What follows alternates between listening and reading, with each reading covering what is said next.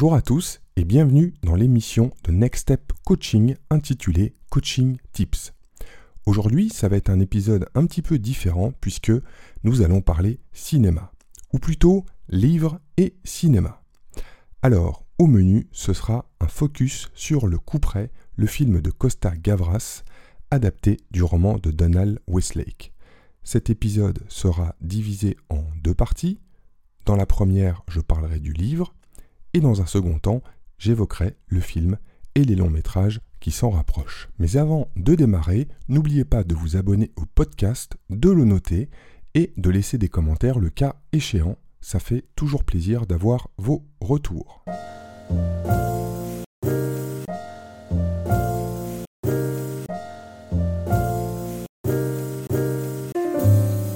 Le coup près, cet ouvrage de Donald Westlake est sorti en 1997. Et très vite, il a atteint une certaine notoriété et est même considéré par certains comme un livre culte. Ce qu'il faut préciser avant de rentrer un peu plus dans le vif du sujet, c'est que c'est déjà un excellent roman policier. Le livre est écrit à la première personne, ce qui nous donne le point de vue du principal protagoniste. Nous suivons donc la vie de Devon Burke, un ancien cadre supérieur dans le secteur du papier. Il est licencié du jour au lendemain, donc il se retrouve sans emploi, sur le carreau et surtout sans plan B. Alors il essaye tant bien que mal de trouver un nouvel emploi, mais il découvre que son corps de métier est saturé et que les offres d'emploi se font rares. Alors lui vient à l'esprit une solution glaçante, supprimer tous ses concurrents potentiels. Oui, oui, vous avez bien entendu. Supprimer tous ces concurrents. Alors Devon Burke décide de les tuer tout simplement les uns après les autres. Mais pour pouvoir les supprimer, il doit d'abord les débusquer, pouvoir les identifier. Alors il va manigancer un plan machiavélique, créer une fausse entreprise de papier et diffuser une annonce pour recruter des cadres dans ce secteur.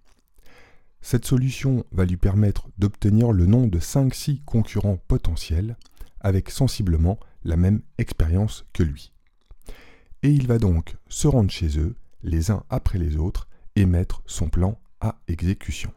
Il sera accompagné dans son entreprise, c'est le cas de le dire, par une chance considérable, avec des concours de circonstances ou des alibis suffisants pour éviter les soupçons et les interpellations.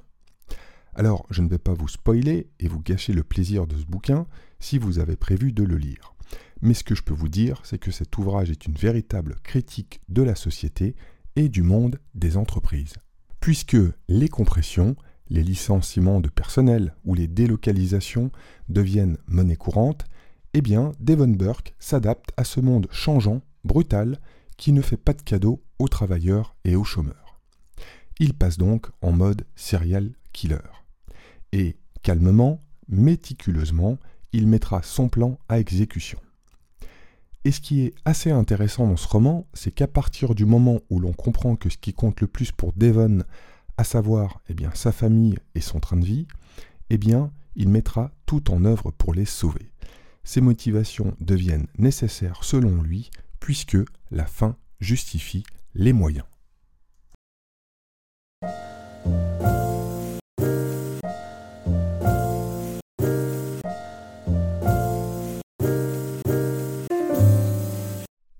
Je dirais donc que ce livre est un constat, puisqu'il observe les ravages du chômage dans la cellule familiale, puis dans la relation de couple et enfin dans le rapport aux autres. Tout cela vécu dans un environnement des classes moyennes, ce quotidien des CSP, cette Amérique des banlieues cossues où l'on circule surtout en voiture. Enfin, ce bouquin se veut également une critique du capitalisme, puisque celui-ci place souvent l'individu au-dessus des intérêts collectifs. Et accompagner Devon Burke au fil des pages dans son objectif nous rend presque complices de ses motivations, et nous questionne d'ailleurs en filigrane sur notre rapport personnel avec une situation de chômage, et comment est-ce que nous pourrions l'appréhender.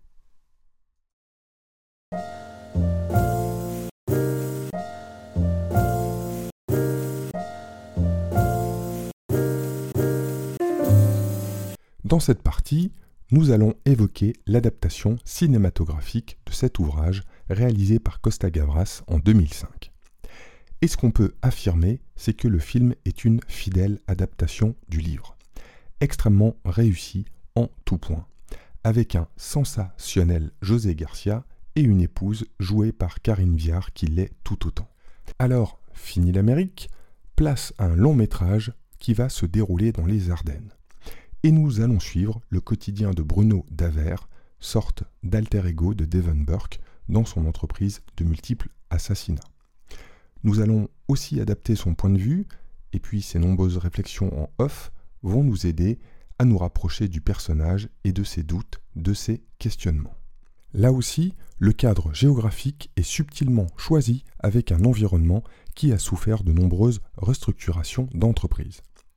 Mais c'est aussi une région qui, par ses étendues et ses vallées, eh bien, va offrir à Bruno Daver un nombre infini d'opportunités pour réaliser son plan, lequel sera semé d'embûches, bien sûr. Alors, comme pour tout à l'heure, je ne vais pas vous spoiler, vous raconter le film, mais en tout cas, celui-ci est conforme à l'esprit du livre, l'identité française en plus.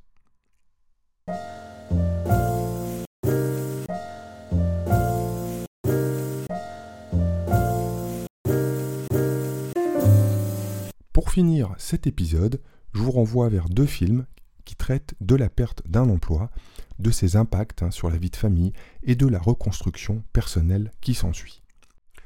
En premier, il est difficile de ne pas penser à Lester Burnham, le personnage central du film American Beauty, qui avec sa crise de la quarantaine eh bien, doit faire face à la perte de son boulot et d'une situation plus que tendue chez lui.